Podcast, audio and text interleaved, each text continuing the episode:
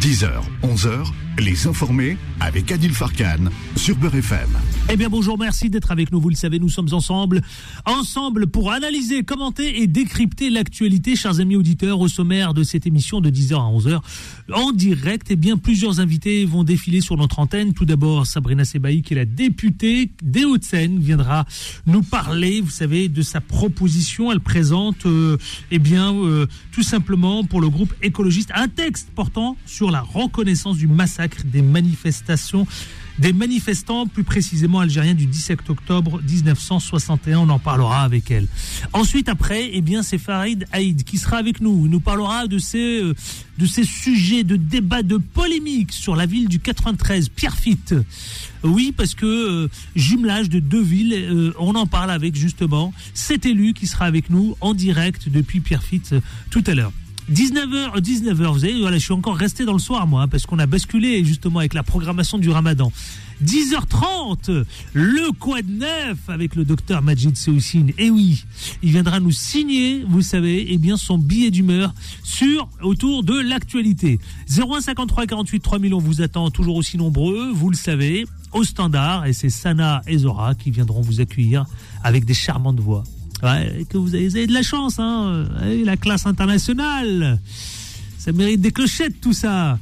Ensuite, eh bien, face à lui-même. C'est pas le face à face, c'est face à lui-même. C'est Gamal Abina qui viendra justement nous donner son regard sur l'actualité. On ira ensemble aux États-Unis avec l'inculpation de Trump, Donald Trump.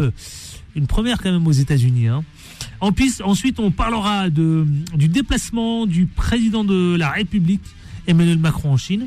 Et puis ce matin, vous le savez, c'est l'intersyndicale qui est chez Elisabeth Borne. Ça passe ou ça ne passe pas? Eh, C'est tendu cette histoire avec les syndicats, l'intersyndicale. Hein. On les a vus, on a vu les images ce matin. Bon, ça mérite une double clochette. Allez, c'est parti, c'est tout de suite, c'est maintenant et en toute liberté d'expression. Les informés. L'interview. Et l'interview ce matin, nous démarrons avec Sabrina Sebaï, qui est la députée de, des Hauts-de-Seine. Bonjour madame la députée. Bonjour madame la députée. Bonjour, bonjour. Bonjour, je vous ai pas entendu, pardon. Bonjour madame la députée. Oui. Allô, bonjour. Bonjour, vous êtes en direct avec nous. Comment allez-vous? Ça va? Bah écoutez, ça va et vous?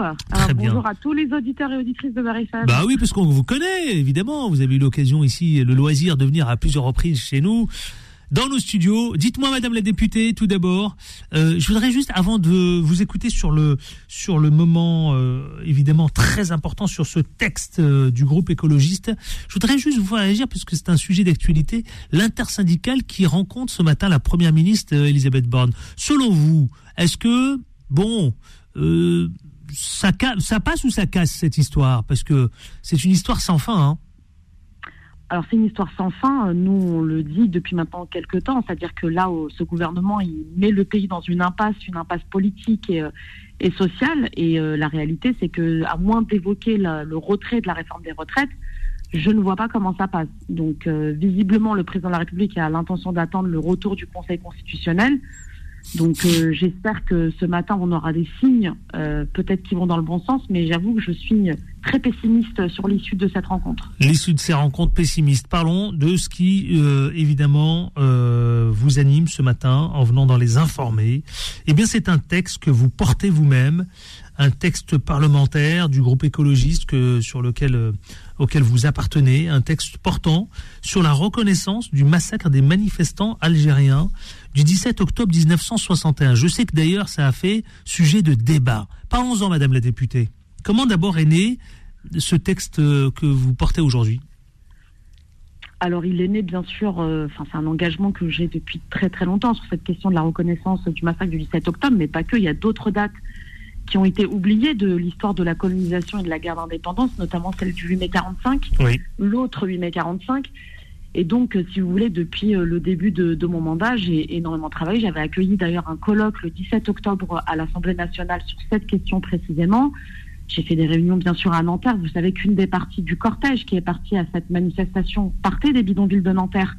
Donc, euh, moi, pour ma circonscription, j'ai encore beaucoup de personnes et beaucoup de familles, euh, dont les parents ou même d'ailleurs encore des personnes vivantes aujourd'hui qui ont participé à cette marche et qui peuvent encore raconter ce qui sont passés et les horreurs qu'ils ont vécues ce soir-là. Mmh.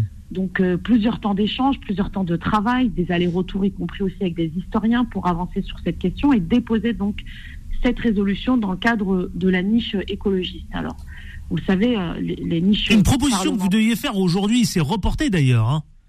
Alors, elle devait passer demain. Demain, jeudi précisément. Alors, vous Voilà. voyez, dans mon esprit, on était jeudi aujourd'hui. Voilà, donc elle devait passer demain effectivement sur un temps. euh, En fait, demain c'est une journée où ce sont que les textes et les propositions du groupe écologiste qui sont discutés toute la journée de 9h à minuit à l'Assemblée nationale. Et euh, en fait, euh, suite à plusieurs allers-retours et des discussions avec les différents groupes, malheureusement, euh, le groupe a pris la décision de retirer cette résolution. Je le regrette énormément. Je pense que pour le coup, on n'est pas à la hauteur de cet enjeu et de ce qu'on devrait faire.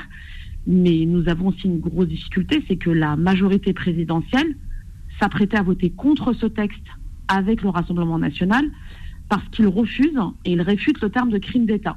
C'est Mmh. ce qui a cristallisé le débat de, de cette résolution. Alors même qu'aujourd'hui on a des preuves, puisque certains journalistes ont eu accès aux archives et qu'on sait maintenant qu'y compris le président de la République de l'époque, donc le général de Gaulle, était informé de, de ce qui s'était passé. Il l'avait même annoté sur des documents. Mhm. Le préfet de police de l'époque, Maurice Papon, n'a jamais été condamné pour les crimes qu'il a commis. Il a même été promu puisqu'il a été nommé ministre après cette affaire. Donc changement alors dans ce texte.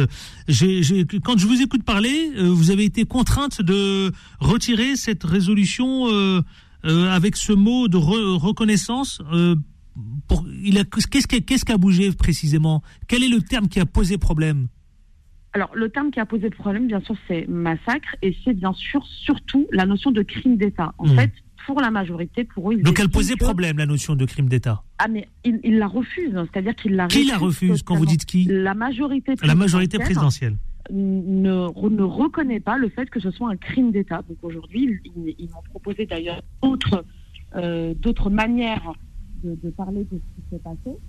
Je vais vous, do- je vais vous donner d'ailleurs. Eux, ils me proposent de transformer crime d'État par événement atroce. Mhm. Mais en fait, événement atroce, c'est bien en deçà de ce qui a été la réalité du 17 octobre. Et d'ailleurs, j'ai posé la question, j'ai dit, mais imaginons un instant qu'il y a dix jours à Sainte-Soline, tout le monde a suivi ce qui s'est passé. Si les policiers avaient massacré 200 personnes, Mhm. est-ce qu'on aurait parlé d'événements atroces? Oui. Très juste, oui. Je ne crois pas. Est-ce que le fait que ce soit des Algériens fait que leur, finalement ces victimes valent moins que d'autres? Mhm. Donc tout le sujet est là, c'est profondément politique. Je pense que c'est une faute politique de la part de, ce gouvernement, y compris d'ailleurs parce que on parle de réconciliation, on parle de mémoire apaisée, alors même que le président Tebboune a prévu une visite officielle au début du mois de mai.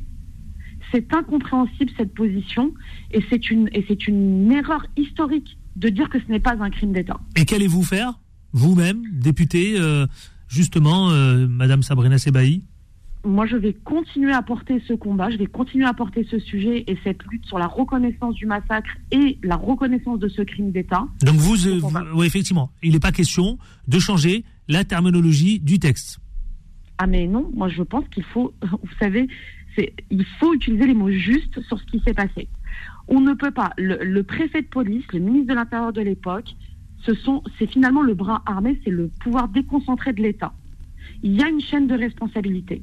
Si le président de la République de l'époque n'avait jamais été informé des faits, on aurait pu éventuellement euh, évoquer le fait que ce ne soit pas un crime d'État. À partir du moment où le soir même, le président de la République est informé qu'il demande à ce que les coupables soient euh, traduits en justice, ce qui n'a pas été fait. Donc on a étouffé cette affaire. On l'a étouffé à tel point que 62 ans après, on continue à l'étouffer, on continue à étouffer la mémoire des victimes. Ah, Parce que l'occasion, c'est quand même de reconnaître que euh, cette répression sanglante, euh, justement, est un crime d'État euh, de, de l'époque euh, couvert par la République française. C'est ce que vous voulez nous dire? Absolument, ça a été couvert. En pleine guerre d'Algérie, rappelons-le. En pleine guerre d'Algérie, ça a été couvert. Les coupables n'ont jamais été traduits devant la justice, jamais. Le préfet Maurice Papon n'a été traduit en justice et condamné que, parce que, que sur la question euh, de la déportation. Donc il a été condamné plus tard, mais sur d'autres faits. Il n'a jamais été traduit en justice sur la question du 17 octobre. Et même pire que ça, il a porté plainte contre, par exemple, Enodi, euh, qui avait écrit un bouquin sur euh, la bataille d'Alger, notamment sur le 17 octobre, pour diffamation. Oui. Donc non seulement il n'a pas été condamné, mais en plus il a été jusqu'à nier les faits de ce soir-là. Jusqu'à aujourd'hui, on ne connaît pas le nombre exact de victimes. Il y a des familles qui sont toujours en attente de savoir ce qui s'est réellement passé, de ce qu'ont vécu leurs proches, pour pouvoir justement tourner cette page et passer de la question mémorielle à la question de l'histoire, cette histoire partagée qu'on veut apaiser. Mais visiblement, pour certains, 62 ans après, on n'est toujours pas prêt à reconnaître les faits. Rappelons quand même que euh, justement ce fameux 17 dans la soirée du 17 octobre 61 des Français euh, donc euh, musulmans, des Algériens aussi, hein, tels que désignaient justement les autorités de l'époque, c'est un couvre-feu hein, qui s'est installé, un couvre-feu raciste parce que au départ c'est une manifestation pacifique, Madame la députée. Il faut rappeler le contexte de l'époque. Et ensuite après ce fameux couvre-feu raciste qui est imposé dès 20 heures. Alors absolument, il faut, bien avoir en tête ce contexte, c'est-à-dire qu'il y a un couvre-feu totalement raciste qui est décrété, qui ne concerne que les Algériens, mmh. qui n'ont pas le droit de sortir de chez eux à partir de 20 heures. Donc, à l'appel du FLN à l'époque, il y a une manifestation pacifique. Pacifique, c'est très important. Dans ce cortège, il y avait des femmes, il y avait des enfants qui étaient habillés, bien habillés, et qui partaient manifester pacifiquement contre ce couvre-feu. Ils ont été accueillis par des matraques, on leur a tiré dessus, ils ont été jetés dans la Seine. Et quelques jours après, selon les archives, plusieurs corps remontaient dans la Seine. Et on a mis, et la couverture médiatique de cette époque-là, c'était il y a eu un incident, euh, deux personnes tuées. On le sait tous aujourd'hui que les victimes, c'est on est aujourd'hui dans une fourchette qui va de 140 à 200 victimes, mmh. dont on ne sait toujours pas euh, les, les, causes exactes euh, de leur décès, la manière dont ça s'est passé si ce n'est finalement le récit des personnes qui étaient présentes à l'époque, celles qui ont rebroussé chemin, celles qui se sont fait tabasser, etc. etc. Et si vous voulez, aujourd'hui, je pense que euh, la France, c'est vraiment pour moi, c'est une erreur vraiment fondamentale. C'est on manque là de. D'ailleurs, vous le dites, vous le dites, vous le dites. Ce texte, cette proposition de texte, euh, c'est une résolution qui euh, qui invite, qui, veut s'inscrire dans, justement dans l'histoire, une journée nationale de commémoration. Et vous dites aussi notamment, c'est pour, euh, c'est une main tendue au peuple algérien et aux familles des victimes. Ben, bien oui, parce que vous voyez bien depuis maintenant quelques années, y compris d'ailleurs le président de la République Emmanuel Macron, euh, on a le sentiment que sur la question euh, de la guerre d'Algérie, c'est un pas en avant, trois pas en arrière on avance, on recule. Quand il est, quand il est à Alger, ce mois d'août, au mois d'août 2022, et qu'il explique que, la, que finalement euh, la, colonisation, c'est une histoire d'amour avec une part de tragique. Non, c'est pas une histoire d'amour avec une part de tragique. 700 000 morts de la, de la colonisation et de la guerre d'Algérie, c'est pas une part de tragique. Hmm. Donc je pense qu'on a besoin de bien nommer les choses. C'est pas euh, juste. Euh, en fait, là, c'est pas une question de politique ou d'arrondir les angles ou d'avoir de belles phrases. Là, il faut mettre les mots justes sur les événements qui se sont déroulés, parce que si on veut réellement construire une histoire partagée avec, euh, avec le peuple algérien des deux côtés des rives de la Méditerranée, on a besoin. Même si Emmanuel Macron, récemment, il y a encore euh, un an, deux ans, il a reconnu effectivement euh, les exactions, hein, les exactions pardon, commises lors de cet événement tragique. Il s'est même déplacé dans ce fameux pont ici dans le 92. C'est suffisant? Eh bien, c'est de l'ordre du symbolique. C'est-à-dire que le symbole, c'est de dire, on reconnaît, on va déposer une gerbe de commémoration. Ça, c'est la partie symbolique. Nous, ce qu'on demande maintenant, c'est les faits historiques et la reconnaissance légale de ce qui s'est passé. Et cette reconnaissance ne peut passer que par une reconnaissance officielle de ce crime d'État. Dites-moi, euh, vous voulez euh, tendre la main. Quand vous dites tendre la main, c'est aussi pour vous euh, une résolution vous dites de bon sens. Elle est nécessaire, vous dites, pour euh, pour pour que cette page de l'histoire euh, enfin puisse euh, on puisse passer à autre chose, Madame la députée. Hein. Oui, moi je pense que c'est réellement de bon sens. Quand on parle de réconciliation, quand Emmanuel Macron dit qu'il va ouvrir les archives de la guerre d'Algérie pour permettre aux historiens de faire ce travail, de pouvoir passer à autre chose. Ce que je vous disais, c'est que aujourd'hui, je pense que l'envie profonde, c'est d'une part de passer de cette question mémorielle à cette question de l'histoire, l'histoire, elle est réelle, elle, est, elle, se base sur des faits historiques et elle est écrite et elle est apprise. Et surtout, ça permet d'apaiser les relations, d'avancer, de construire ensemble. Donc, si vous voulez, aujourd'hui, on ne peut pas euh, parler d'apaisement, parler de réconciliation, parler d'avancer ensemble, si on n'est pas en capacité de reconnaître, y compris les erreurs qui ont été commises. Qu'est-ce que vous avez envie de dire à nos auditeurs, Madame la députée? Vous, vous êtes la députée donc de des Hauts-de-Seine, Nanterre sur Rennes et la porte-parole du groupe écologiste de la Nupes. Eh bien, tout simplement que je pense que cette cause est juste et que de toute manière, ça, ça a été dit, la, colonisation est un crime contre l'humanité, qu'il faut continuer, bien sûr, à demander la réalité de ce qui s'est passé et des faits pour une reconnaissance, parce que je pense que c'est un devoir qu'on doit aux familles des victimes et aux victimes elles-mêmes, et que pour ma part, je continuerai jusqu'au bout à, porter euh, ces combats pour la reconnaissance des crimes qui ont été commis. Dernière question avant de. Parce que je sais qu'il y a Gamal Abina qui voudrait vous saluer. Je le laisse vous saluer. Il est sur le plateau, justement. Euh, je vais ouvrir son micro. Gamal, allez-y, vous pouvez saluer la députée. Hein. Oui, euh, bonjour Sabrina, j'espère que tu vas bien. Je t'accompagne à fond sur le combat. Euh, effectivement, tu as toujours été là, on le sait. Et de rappeler une chose importante, entre 700 000 et 1 500 000 morts en fonction des sources, c'est vrai qu'il faut le rappeler. Et qu'un crime d'État, si c'est un crime d'État, on ne parle pas de crime contre l'humanité. Il faut être très clair et cohérent si M. Macron parle de crime contre l'humanité, il doit aussi aller jusqu'au bout de ce crime. Madame la députée. Bonjour Gamel. Bonjour. Absolument. Euh, bon, Madame la députée, justement, avant de vous laisser, euh, est-ce que vous avez une nouvelle date pour euh, ce texte justement à l'Assemblée nationale? Alors, pas forcément de nouvelle date. suite à, finalement cette polémique qui finalement grossit sur ce texte exact. de ce 17 octobre, la majorité souhaite euh, qu'on travaille une réécriture. Je vous le dis aujourd'hui, pour moi, le terme d'événement atroce est inacceptable. C'est totalement en dessous de ce qui s'est passé en réalité. Mm. Donc, bien sûr, dans un esprit de construction, je l'ai dit, je vais regarder ce qui est possible en termes de réécriture commune pour tenter de refaire passer une résolution sur le 17 octobre, mais je ne transigerai pas avec la réalité des faits, avec la réalité des mots. Merci Madame la députée Sabrina Sebaï, vous êtes donc la députée des Hauts-de-Seine, Nanterre, sur la quatrième circonscription. Merci d'avoir été avec nous ce matin dans Les Informés. Merci, au plaisir. On lance la pub, on s'est mis légèrement en retard, on lance la pub et on se retrouve tout de suite après. Direction Pierrefitte, à tout de suite. Les Informés reviennent dans un instant. 10h, 11h, les informés avec Adil Farkan sur Beurre FM. Et les 10h, 23, 24, bientôt précisément dans les informés. Si vous venez de nous rejoindre, sachez-le que nous sommes ensemble jusqu'à 11h précisément. C'est parti pour l'interview, justement direction Saint-Denis-Pierrefitte. Les informés. L'interview. Avec un élu, Farid Aïd. Bonjour Farid Aïd. Allô? Oui? Allô, allô? Que se passe-t-il? Ah, le vous voici, on vous a récupéré. Bonjour monsieur l'élu, vous êtes élu à Pierrefitte, euh, Farid Aïd. Oui, c'est ça. Bonjour ah. à tout le monde et bonjour à vos auditeurs. Absolument. Aujourd'hui, il y a une information qui vient de nous tomber et on a appris effectivement que euh, Pierrefitte-sur-Seine euh, et Saint-Denis, c'est euh, un refus catégorique vous-même concernant la fusion des deux villes. Que s'est-il passé? C'est quoi? C'est à l'issue des rencontres des deux maires de Pierrefitte et de Saint-Denis? De vouloir la volonté de vouloir fusionner ces deux villes? Alors euh, non, euh, ça arrive dans, dans, beaucoup de villes, euh, surtout de province, des villes rurales, de fusionner de villes parce qu'ils ont une capacité financière légère. Mais ça s'est jamais arrivé, sauf en Ile-de-France avec la ville de Évry-Courcouronne, et c'était vraiment une ville nouvelle.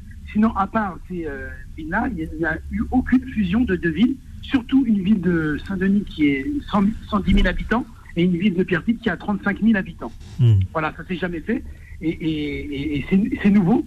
Et surtout, ce qui euh, nous, pose problème, euh, a-t-il, au-delà de, cette fusion, c'est que, en fin de compte, euh, Michel Fourcade et Mathieu Anotin ont fait un 49-3 hmm. à la Macron. Ça veut dire qu'ils ont travaillé en, sous-main pour faire cette proposition unilatérale sans en informer les forces vives de la, des deux villes et euh, notamment les habitants euh, des, deux villes. Ouais, c'est vrai que c'est euh, effectivement. Mais pourquoi vouloir fusionner justement? Parce que l'une, les deux villes, l'une et l'autre, ils ont chacune leur leur couleur, leur identité, leur leur ADN. Que s'est-il passé? Bah, ce qui, qui s'est passé, c'est que euh, euh, depuis euh, des semaines, voire des mois, la Cour des comptes est sur le dos de la ville de Pierrefitte, car il y a un problème au niveau administratif et financier. on n'a pas encore les résultats de la cour, du rapport de la Cour des comptes, on l'aura sûrement dans les semaines qui vont arriver, mais apparemment il est catastrophique, avec une masse salariale importante, avec une fiscalité importante, etc., etc. Mais ça, c'est des choix politiques. C'est les choix de cette majorité euh, de Michel Fourcade qui a euh, euh, qui gère la ville sans, sans prendre en compte les, Oui. les, les- les- les autres forces politiques, mais surtout la population. Et en, en faisant cette fusion, ils pensent que la fiscalité va être moindre, qu'ils auront plus de moyens pour pouvoir mener des actions. Et quand on connaît ces deux villes, et surtout la ville de Saint-Denis, on sait très bien que la ville de Saint-Denis, même si elle est un peu plus riche que Pierrefitte, elle a aussi ses difficultés. Ouais. Elle a ses quartiers en difficulté. C'est une ville qui est quand même euh, en, en difficulté financière. Euh, le, le maire de, de Mais vous, vous allez loin. euh, le- vous êtes l'élu de l'opposition. Vous allez, vous, Monsieur Farid Haïd, vous allez loin. Vous dites carrément que le maire est plus en capacité de diriger la ville de Pierrefitte. Oui, pourquoi je dis ça? Parce qu'un maire euh, qui euh, a, euh, ça fait 40 ans qu'il est élu, qui a fait tous les postes en- dans, dans une collectivité, qui est maire depuis 20 ans, qui n'a pas su redresser la ville, au contraire qui l'a affaibli, qui a aucune légitimité démocratique pour faire cette fusion. Ça veut dire qu'il n'a pas mis ça dans son programme de 2020-2026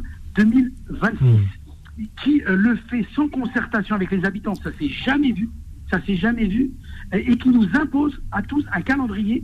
Ça veut dire euh, aujourd'hui, euh, il reçoit euh, les, les- les présidents de l'opposition pour discuter de, de sa décision, il reçoit les syndicats, et au conseil municipal du jeudi 20 avril, il décide d'ouvrir les négociations pour, pour commencer à, à travailler sur la fusion des deux villes. Ça s'est jamais vu. Mm. Toutes les fusions qui ont été réalisées, ils ont été réalisées parce qu'avant, il y a eu un travail avec la population, avec les associations, euh, et, et c'est ce qui a... Donc vous, vous êtes catégorique. Vous dites non.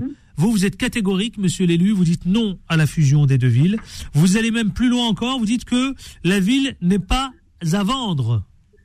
Oui, tout à fait, parce que comme vous l'avez dit, euh, vous l'avez dit tout à l'heure, Adine, et vous avez raison, chaque ville a une identité. La ville de Pierrefitte a une identité, a une histoire. Des gens se sont battus pour que cette ville euh, euh, naisse. Euh, Il y a des gens qui s'y sont attachés. Et la ville de Pierrefitte, c'est pas la ville de Saint-Denis, même si on est une ville côte à côte, mais chaque, comme Saint-Denis, a aussi une histoire. Et faire fi de cette histoire juste pour des questions politiques et parce que le maire de Pierrefitte sait qu'il ne sera, qu'il ne sera pas élu en 2026 euh, à Pierrefitte, ben je trouve que c'est scandaleux. C'est-à-dire que c'est une question politique, c'est pas une question euh, d'intérêt pour les habitantes et les habitants de notre ville. Comment allez-vous mener la bataille désormais Puisque les choses, ça y est, hein, euh, la polémique est lancée. Que va-t-il se passer? Eh ben Alors d'abord deux choses. D'abord nous ce qu'on va faire, c'est euh, ce que le maire aurait dû faire, c'est que nous on va consulter les habitants. Nous on demande un référendum. Mhm. On demande un référendum pour consulter les habitants, pour leur dire voilà tous les éléments du dossier et pour leur dire s'ils sont d'accord ou pas. Et je pense que c'est au peuple, et aux habitants de décider du choix qu'ils veulent. S'ils veulent aller dans ce choix-là, eh ben ils veulent. S'ils ne veulent pas aller dans ce choix-là, eh ben ils diront non. Ça c'est le premier point. Deuxièmement, on va regarder tout ce qui est au niveau administratif pour faire retoquer euh, ce, ce démarrage de cette fusion, où vous savez très bien qu'en termes administratifs, il est possible d'engager des discussions, mais il faut au préalable euh, deux choses. Deux choses. D'abord, il faut que ça soit mis dans un programme politique, ah, euh, parce qu'il faut être élu sur ça, premièrement, ce qui, n'est pas le cas, premièrement, et deuxièmement, il faut une consultation préalable avec les habitants. Hmm. Eh, Bon, eh bien, vous nous tenez au courant parce que euh, on a envie de suivre ce dossier justement euh, dans les informés. euh. Qu'est-ce que vous avez envie de dire aux auditeurs? Vous savez qui habitent Pierrefitte, Saint-Denis. Vous avez envie de leur dire quoi précisément? Vous qui êtes conseiller municipal sur la ville de Pierrefitte et le député suppléant de la Seine-Saint-Denis. Alors moi, je vais leur dire, Adil, c'est que nous sommes attachés à notre ville. Moi qui est né dans cette ville, 50 ans, euh, c'est une ville riche euh, en termes de jeunesse, c'est une riche en termes au niveau asso- associatif. Bien sûr qu'il y a des problèmes financiers, bien sûr qu'il y a des problèmes comme beaucoup de villes de France. Mais c'est pas parce qu'il y a des problèmes dans les villes de France qu'il faut automatiquement faire une fusion. Et vous le savez très bien, la commune, c'est le lieu où les habitants sont attachés, parce que c'est le lieu le plus euh, qui, qui est en, en plus en, en plus en de plus proximité avec les habitants. C'est que les gens ils y sont attachés. Je leur dis aux habitants de Pierrefitte et de Saint-Denis, n'acceptez pas cette fusion. Battez-vous avec nous pour faire en sorte que on puisse avoir une ville apaisée, qu'on puisse avoir une ville où chacune et chacun ait sa place, peut prendre sa place dans un cadre où l'identité est respectée de chaque ville. Eh bien, euh, Monsieur le conseiller municipal, on va suivre ce dossier de très près. hein. Merci Farid Haïd, conseiller municipal, député suppléant de la Seine-Saint-Denis. On va suivre ce dossier de très près pour voir effectivement euh, où cela, euh, évidemment, tout ce débat qui a suscité une polémique aujourd'hui va mener. Donc merci Farid Aïd, merci d'avoir été avec nous. Merci Adil et bonne journée à tous, les, tous vos auditeurs, à vos auditrices. Pardon. Merci, au plaisir. 10h31, le Quad Neuf, c'est parti. Au revoir. Les informés, le Quad Neuf. Et le Quad Neuf, comme chaque mercredi, non pas à 18h30, mais à 10h30, c'est avec euh, le docteur Majid aussi. Bonjour, euh, mon cher docteur. Bonjour Adil. Comment allez-vous? Ça fait plaisir de vous entendre. Vous nous avez manqué, tiens. Bah écoutez, j'ai été absent une journée et je manque au monde entier, ça me fait très plaisir. C'est ça, vous allez vous rendre compte quand même comment vous laissez votre place. Allez, on vous lance justement concernant votre billet d'humeur sur le Code 9, comme à, votre, à, votre, à votre habitude, le pudding, c'est parti. Eh ben écoutez mon cher Adil, ce sera bientôt fini. Ah. Plus de trottinettes électriques. Ah oui, ça oui. Oui. À Paris, à Paris seulement, à Paris. À Paris, à Paris, bien sûr, la ville du monde. Ces engins de mort écologique mis en place par Anne Hidalgo et enterrés par elle, seul exemple au monde du rejet d'un mode de transport qui se voulait une illustration des mobilités douces et qui devient souvent un exemple des mobilités sources de boss. Mmh. Il faut dire que les Parisiens sont devenus tellement brutaux que si vous leur donniez un cerf-volant, ils le transformeraient instantanément en drone tueur sans espoir. C'est ça, exact, oui. Donald Trump, probablement jaloux de Nicolas Sarkozy, a tout fait pour être mis en examen. Pas pour les mêmes raisons, bien sûr. Sarko s'est fait payer sa campagne par Kadhafi, Trump a utilisé son argent de campagne pour s'offrir le silence d'une star du X qui le faisait chanter. Oh. C'est tout de même amusant de la part d'un président porté au pouvoir par les 80 millions d'évangélistes conservateurs sur les mœurs. Lesquels évangélistes désapprouveraient probablement la future loi que nous promet le président Macron Mmh. sur l'aide active à mourir. Le président va céder sur une question qu'il ne maîtrise pas, mais probablement avec l'idée d'entrer dans l'histoire. À Mitterrand, l'abolition de la peine de mort. À Hollande, le mariage homosexuel. Macron, ce sera lui l'homme de la mort assistée. Peut-être d'ailleurs, peut-être d'ailleurs qu'il s'est fait une loi sur mesure, espérant un jour où désespéré des Français et de ses échecs à réformer, il demandera qu'on la lui applique à lui-même. Peut-être d'ailleurs en cela, poussé par Darmanin, que l'on sent de plus en plus chaud bouillant. Je l'imagine très bien. Mais non, Président, vous souffrez beaucoup trop. La République est bordélisée. Désormais, vous ne pouvez supporter un tel spectacle. Laissez-moi vous aider. Signez juste ce papier et je demande au docteur Siocine de venir pousser la seringue. Monsieur docteur. Oh. Aïe, aïe, aïe, aïe, aïe, aïe, aïe, aïe, Vous êtes terrible. Allez-y, euh, allez-y, vous êtes terrible, je vous jure, vous êtes terrible. L'adage de Raymond de DeVos va enfin être vérifié. Un médecin, ça ne tue que sur ordonnance. J'espère au moins J'espère au moins qu'on n'oubliera pas dans le même temps de donner de vrais moyens aux soins palliatifs qui en ont bien besoin. Avez bien raison. Alors que les manifestations de Sainte-Soline et celles contre la réforme des, traite- des retraites ont prouvé, s'il en était besoin, que l'État l'État est capable, quand il le veut et quel qu'en soit le prix, de maintenir l'ordre. Je suis tout de même un peu surpris, voire soupçonneux, de me dire comment se fait-il que ces mêmes moyens ne soient pas mis à juste titre en œuvre dans les quartiers pour rétablir de l'ordre. Cette semaine, on a vu qu'une fois de plus, les voyous à Marseille, comme ailleurs, rendre leur propre justice. On a pu voir cette vidéo où figuraient de jeunes trafiquants qui paradaient avec des kalachnikovs et autres armes de poing en toute impunité. Ouais.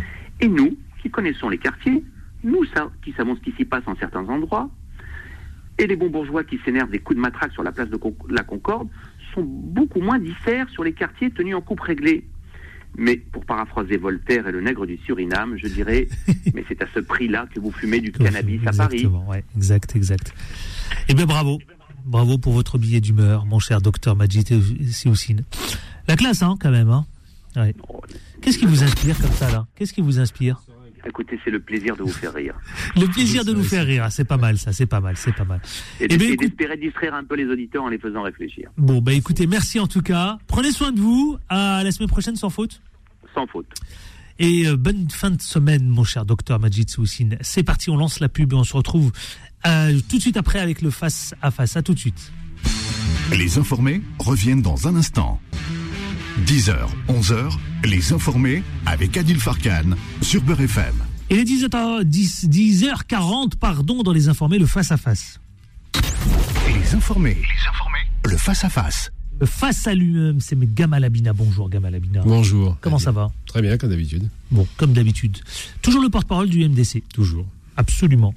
Euh, mouvement des Les droits civiques. droits Et civiques. on a besoin de droits en ce moment. hein. Absolument. Mm. Allez, tout de suite, on va commenter cette actualité concernant donc euh, la rencontre, euh, vous savez, ce fameux rendez-vous qui était attendu cette semaine Mm. au sommet, justement, enfin au sommet, pas tout à fait, mais avec Elisabeth Borne et l'intersyndicale. Selon vous, est-ce que c'est une réunion qui peut déboucher sur une issue d'entente, une issue de sortie concernant donc la réforme des retraites ou tout est plié déjà? Bah, elle l'a dit elle-même, euh, il n'y a pas beaucoup de discussions possibles. Elle a dit tout est négociable sauf euh, le 49.3 et sauf évidemment cette réforme. Donc à partir du moment où il met un, un préalable à la discussion, je ne discute de rien, ils vont la rencontrer pour prendre un thé, puis après ça s'arrêtera là, il va rien se passer. Il va rien se passer. Non, non. Donc une réunion qui sert à rien. Aucune négociation, elle a dit c'est bon, c'est là. on- Pour eux, c'est déjà, c'est déjà consommé. hein. Ils considèrent que la Donc réforme alors est passée. pourquoi, pourquoi on provoque cette rencontre alors Bah, c'est pour donner l'impression à la population française qu'il y a encore une négociation, un débat, une discussion, une ouverture. Sauf que l'ouverture se fait avant un vote et pas après. Et il n'y a pas eu de vote en plus. Donc on est vraiment dans une démarche vraiment d'imposition par le haut et de non-négociation, si ce n'est a posteriori pour, pour juste voir la couleur peut-être du papier peint. Je ne sais pas pourquoi ils les appellent. Vous savez, le Conseil constitutionnel a validé justement la demande de RIP, la loi. Hmm. Peut-elle malgré tout être promulguée, mon cher Gamal Abina, parce que la tenue d'un référendum n'empêche pas la mise en œuvre du texte justement quand il a été adopté. Alors, on est en démocratie, paraît-il, mais euh, le RIP, donc faut rappeler ce que c'est, c'est le référendum d'initiative partagée. C'est donc le partage d'un référendum entre à peu près 10% du corps électoral, 480 000 personnes, et une partie de, l'Assemblée nationale, donc de la représentation nationale. Donc déjà, euh, on se pose des questions sur le principe. Je préférais un petit peu de Gaulle là-dessus, qui faisait quasiment un référendum automatique, qui, con- qui consultait la population. Aujourd'hui, pour obtenir ce quorum, pour obtenir ce, ce- ce nombre de voix nécessaires, c'est un vrai travail long et difficile. Évidemment, M. Macron et son gouvernement comptent sur la durée et sur l'essoufflement du mouvement. C'est ça qu'il, ce sur quoi il parie pour dire voilà, c'est installé, maintenant le fait accompli est là. Et la gauche, elle, elle mise sur le référendum. Et elle mise, elle tente, mais de façon dés- désespérée d'obtenir un référendum. Alors ils vont l'obtenir certainement, je le suppose, qu'il y a quand même un grand, grand mécontentement populaire. Ils vont largement dépasser les, les 500 000 signatures.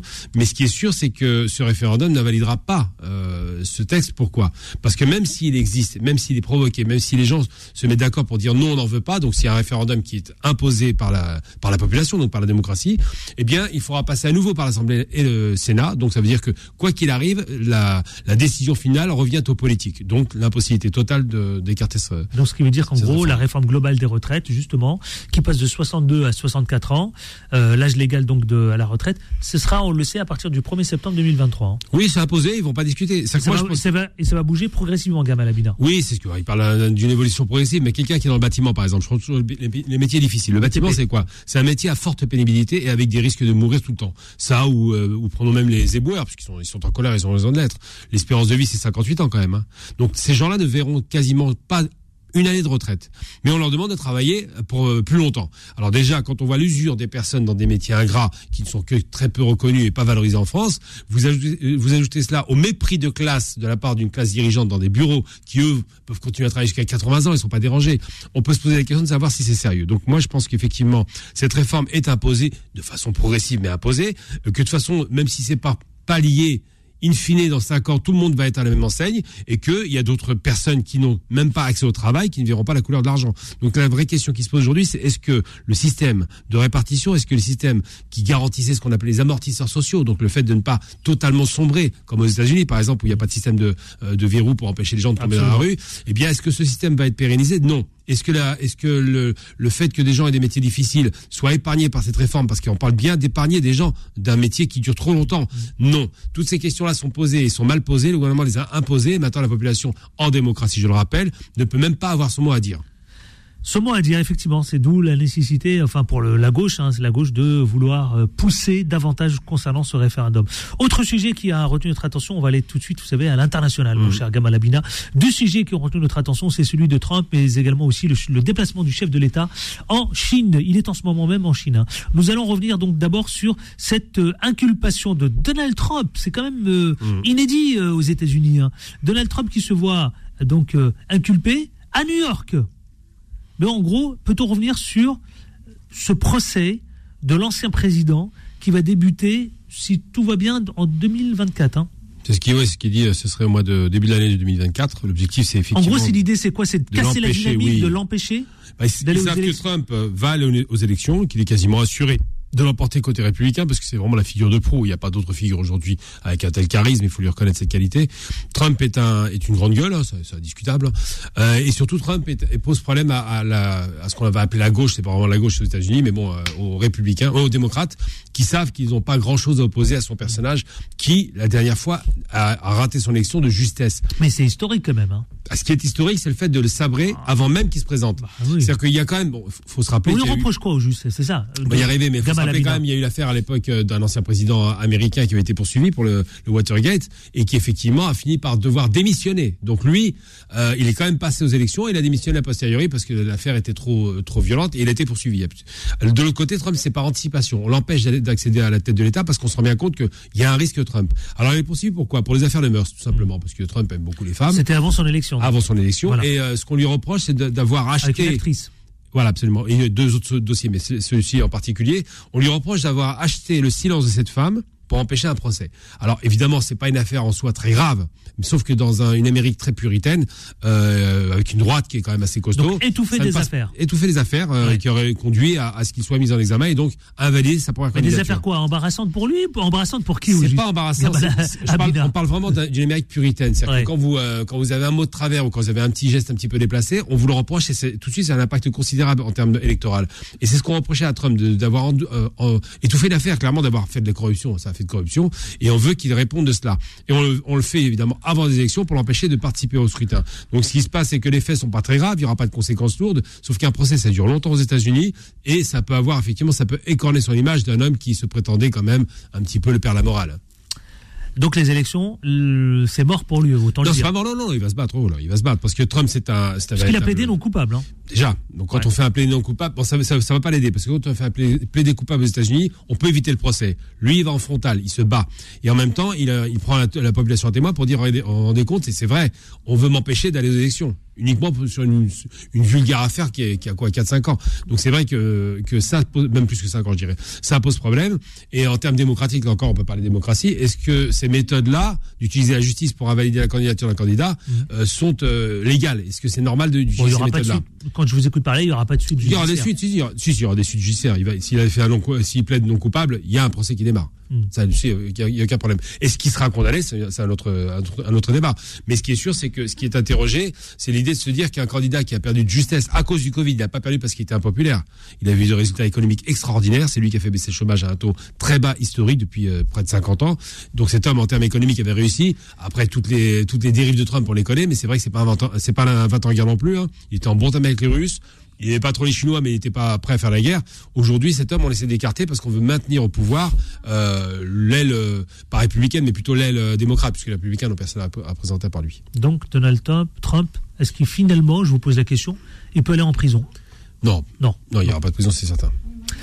Euh, donc affaire à suivre concernant donc euh, Trump là, parce que ça fait la une de, évidemment mm. aujourd'hui. Hein, c'est l'actualité euh, toute récente qui qui est au cœur d'une belle affaire, absolument notamment suivie par le procureur de New York.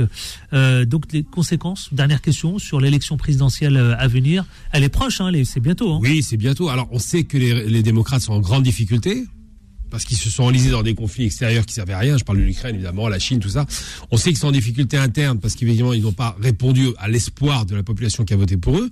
Et on sait que Trump, euh, paradoxalement, est un homme très populaire dans les dans les classes basses de la société. Il faut savoir un truc, c'est qu'avant que Trump n'arrive au pouvoir, moi je le connaissais déjà puisque je m'intéresse beaucoup aux États-Unis, euh, il y avait il y avait une blague qui sortait régulièrement quand on voulait dire que quelqu'un était bien, avait réussi sa vie, une femme, elle répondait oui moi en, plaisantant je vais épouser Donald Trump pour dire que c'est vraiment Crésus. Donc Trump c'est vraiment la figure de l'Amérique de l'Amérique enfin de l'Amérique qui a réussi. Il est d'origine allemande, hein, les gens ne savent pas ça, et euh, cet homme a, euh, a, une perception de, de lointaine. Hein. Oui, oui, lointaine, mais ça change rien, c'est un, Allemand d'origine. Beaucoup d'Allemands ont constitué le, le corps euh, de la base américaine. Et ce qui se passe, c'est que donc Trump, par rapport à ces questions-là, il n'est pas très net non plus sur son passé. Son père, c'est pareil, sur l'extrême droite. Bref, on connaît un peu la famille Trump. La famille, ouais. Mais ce qui se passe, ce sont des autour de l'extrême, des extrêmes droites. C'est l'American Dream, c'est-à-dire que c'est des gens qui partent de rien et qui construisent un empire. Le père avait réussi, Trump a explosé la réussite du père. Donc cette idée d'un homme qui a réussi par son travail dans, le, dans la construction et dans les investissements fait de lui un homme qui montre qu'il est capable de gérer un État. La problématique qui se pose, c'est un homme d'affaires qui gère un État, gère un État comme si gérait entreprise. Donc ça, c'est une problématique qu'on peut qu'on relève aussi même avec en France avec M. Macron, qui vient du secteur bancaire et qui gère la, France comme comme une banque. Et eh bien là, c'est pareil pour Trump. Et en même temps, il y a une fascination en Amérique pour l'argent. C'est pas le même rapport avec la France et l'argent. Là-bas, quand quelqu'un réussit, c'est une fierté. C'est vraiment on le montre, on le voit, on l'entend, on donne les chiffres. Et donc, si Trump arrive aux commandes, on dit qu'il va nous apporter le miracle qu'il a promis et qu'il a réussi à obtenir, à savoir économiquement un redressement spectaculaire des États-Unis. Allez, dernier sujet avant de rendre l'antenne justement, vous savez, c'est la Chine. La Chine, troisième déplacement, Gamal Abina quand même, hein, du, du, euh, chef de l'État Emmanuel Macron en Chine, qui a démarré donc depuis euh, ce matin d'ailleurs, tiens, euh, depuis Pékin, où il dit, fait cette déclaration, je souhaiterais donc un espace de dialogue après le voyage. Mais ça veut dire quoi ça? Il veut, il veut renouer avec la Chine justement quand on quand, on sait que la Chine veut, en tout cas, elle est, c'est un allié de la Russie mhm. et que la Chine soutient la Russie.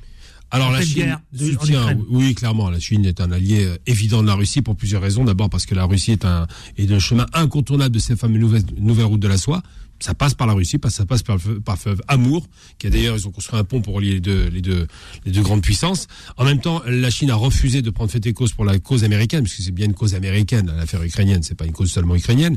Et euh, les Chinois ont démontré avec brio, et c'était très surprenant, mais c'est vrai que c'était une vraie claque, pour la première fois dans l'histoire de la Chine, il hein, faut le rappeler, qu'ils ont été capables de créer des conditions favorables à la paix au Moyen-Orient. Mmh. Je parle donc de, cet accord incroyable de, de paix entre l'Iran, la reconnaissance et, la paix entre l'Iran et l'Arabie. Donc mettre d'accord deux grands ennemis, ça fait à peu près 30-40 ans qu'ils sont en concurrence, deux grands ennemis historiques dans, que tout oppose, hein, les deux civilisations, arabes, perses, euh, les, euh, le, courant religieux, chiite, sunnite, le courant idéologique, anti-américanisme pro-américain, je parle des Saouds, tout cela les oppose et des théâtres de guerre euh, partout dans la région. Je veux dire, la Syrie opposait l'Arabie à, à, l'Iran, évidemment l'Irak depuis, depuis tellement trop, trop longtemps, j'ai envie de dire, évidemment le Yémen puisque c'est la, la, zone martyre, évidemment tout un tas de pays alentours qui sont impliqués comme le Liban avec le Hezbollah. Eh bien, euh, cet accord-là était inattendu. Il a été conduit par qui? Par les Chinois. Alors on se souvient que la Chine avait un grand négociateur qui s'appelait Chou Enlai, donc l'ancien euh, ministre des Affaires étrangères, qui était connu pour son exercice de, de, de la diplomatie. Mais là aujourd'hui, on redécouvre une Chine qui est très offensive sur un plan diplomatique et qui se, qui se trouve être faiseuse de paix. Elle a proposé aussi, par rapport à la crise ukrainienne, de proposer une médiation. Donc Macron l'a très bien entendu. Les Chinois sont pris. C'est quoi l'enjeu alors? L'enjeu des Chinois, c'est de ramener la paix. L'enjeu surtout pour Emmanuel Macron. Alors, je vais y arriver. Les Chinois veulent la paix. Ils veulent ramener la paix. Ils veulent tout faire pour qu'il y ait la paix au Moyen-Orient et qu'il y ait un retour de la paix en Europe. Macron sait qu'il a perdu la main sur la, sur la crise ukrainienne par rapport à Poutine parce qu'il a commis quelques fautes politiques. Euh, le fait de, de, révéler par exemple les échanges avec euh, Poutine, ça a été très mal vécu par les Russes. Et à partir de là, euh, il veut rattraper le coup. Alors Macron est un homme qui court après la réussite et l'histoire, et il veut faire en sorte de s'arrimer à la Chine pour être négociateur. C'est facile, il a compris qu'il fallait y aller de pair pour faire en sorte que cette crise ukrainienne s'arrête, parce que ça ne profite pas à la France. Qu'est-ce qu'il veut arracher auprès euh, diplomatiquement auprès être un co-négociateur, être la partie de l'OTAN, surtout parce que la France fait partie de l'OTAN et du monde occidental, qui va négocier avec la Chine. Ça rappelle un peu d'ailleurs par certains abords De Gaulle lorsqu'il se rapproche des Chinois et qui reconnaît, qui reconnaît euh, la Chine pour la première fois à l'ONU, parce que la Chine, il fallait attendre 72 pour espérer la voir siéger l'ONU, elle n'était pas reconnue à l'époque en tant que membre permanent. On reconnaissait Taïwan et pas la Chine. Et puis surtout, la Chine a besoin de l'Europe aussi pour ses produits. Alors, elle a besoin de l'Europe, ah et la Chine, il y a pas, elle n'a pas un besoin à ce point criant. Elle a besoin de l'Europe pour vendre. mais aujourd'hui, elle s'est Oui, elle a le bon contrat. Hein. Mais la Chine, c'est là, c'est l'Afrique aujourd'hui. C'est là le terrain de la concurrence. Macron va aussi en Chine pour dire aux Chinois, on va se calmer sur l'Afrique, on veut garder notre place. Macron va aussi en Chine parce qu'il dit attention, euh, nous on est en difficulté en France. L'affaire des, euh, l'affaire du Covid a révélé que c'était les Chinois qui livraient tout. Il hein, faut être très clair. à commencer par les masques. Hein, je veux dire, c'est quand même une dépendance totale. Donc les, les, les Français ont besoin, Macron a besoin à la fois d'une réussite prestigieuse personnelle et en même temps de s'arrimer à une négociation avec les Chinois pour faire en sorte de sortir de la crise. Donc il y a plusieurs éléments qui font que Macron a besoin des Chinois. C'est pas les Chinois qui ont besoin de Macron, c'est Macron qui a besoin Absolument. des Chinois. Et rappelons que quand même la Chine reste le premier déficit commercial de la France. Hein. Ah, bah, largement. largement. Merci Gamal Abina. C'était un plaisir. C'était un vrai plaisir, pour le coup, là, effectivement. Zora à la réalisation, Sana au standard. Euh, merci à vous tous. Vanessa vous retrouve dans 5 minutes. Quant à moi, à demain avec autant de plaisir, mais surtout, on ne lâche rien. Ciao. Retrouvez les informés tous les jours de 10h à 11h et en podcast sur beurrefm.net et l'appli Beurrefm.